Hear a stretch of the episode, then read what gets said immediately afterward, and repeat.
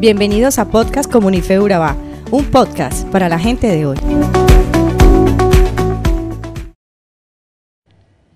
Hoy comenzamos una nueva aventura. Nos sumergiremos en el libro de Tito, una de las cartas escritas por el apóstol Pablo dirigida a Tito. Tito fue un griego, seguidor de Jesús, acompañante de confianza y compañero de viajes de Pablo durante muchos años ayudó a Pablo en varias situaciones de crisis en el pasado. En esta carta descubriremos que Pablo le encomienda la tarea de ir a Creta, una gran isla de costa de Grecia, para devolver el orden a una red de iglesias familiares.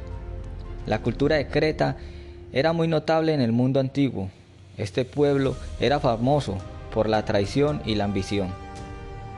Casi todos los hombres de la isla habían servido como soldados mercenarios al mejor postor, y las ciudades de la isla eran famosas por ser inseguras, plagadas de violencia y corrupción sexual. Sin embargo, la isla de Creta tenía muchos puertos estratégicos y servían a muchas ciudades por todo el mar Mediterráneo.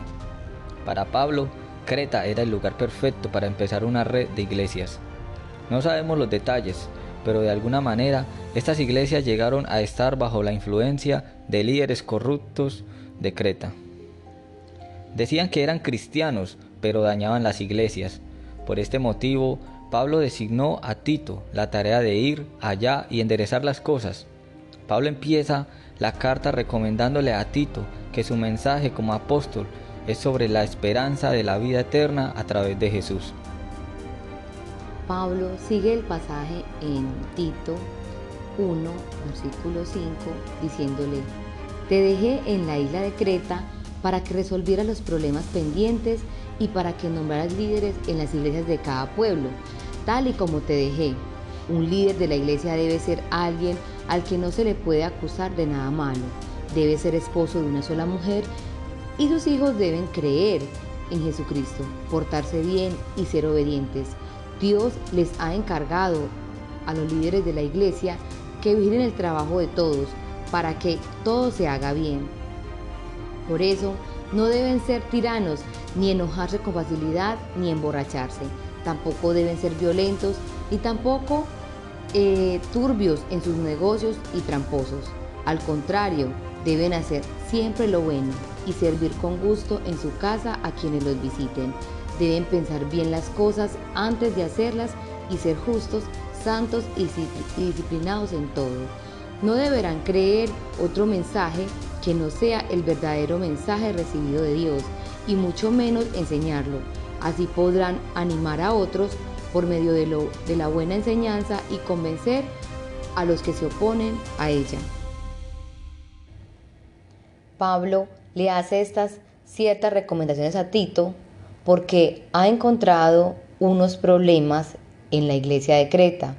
Y era que habían asimilado sus ideas acerca de Jesús, el Dios cristiano, con sus ideas sobre los dioses griegos con las que habían crecido, específicamente con el dios Zeus. La gente de Creta decía que Zeus había nacido en su isla y les gustaba contar historias y mitologías acerca de cómo Zeus tenía un carácter secreto que seducía a las mujeres y mentía con tal de salirse con la suya. Pablo quería ser muy claro en resaltar los atributos de Dios, quien se reveló a través de Jesús. Quería hacer entender a los cretenses que Dios no era un Dios de historias fantasiosas y mitos que no traían un cambio significativo a sus vidas. Pablo quería que ellos se dejaran cautivar por el amor de Dios, el cual transforma, sana y le da sentido a sus vidas a través de sus rasgos básicos de su carácter, como lo son la fidelidad y la verdad. Así que Pablo se dirige a Tito con dos tareas concretas. En primer lugar, le encarga de designar nuevos líderes para cada comunidad de iglesias, padres maduros, casados, cuyo estilo de vida es totalmente diferente a la cultura cretense.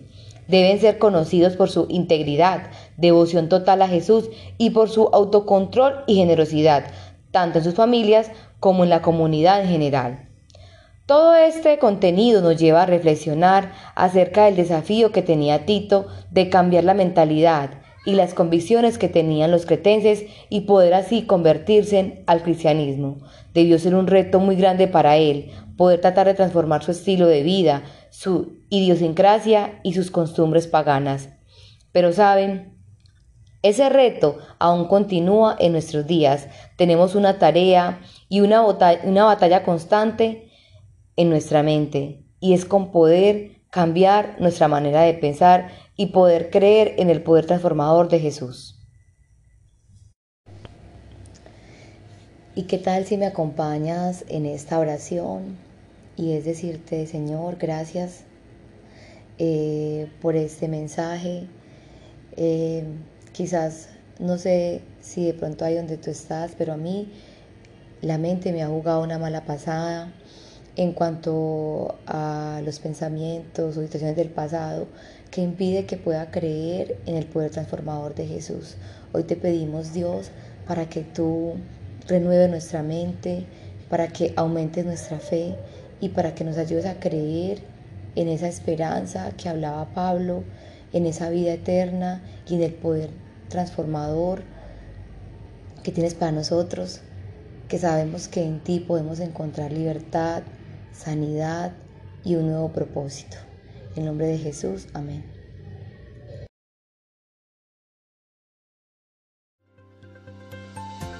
Somos Comunife Urabá, un lugar para la gente de hoy. Síguenos en redes sociales como Comunife Urabá y en la web www.comunifeurabá.com.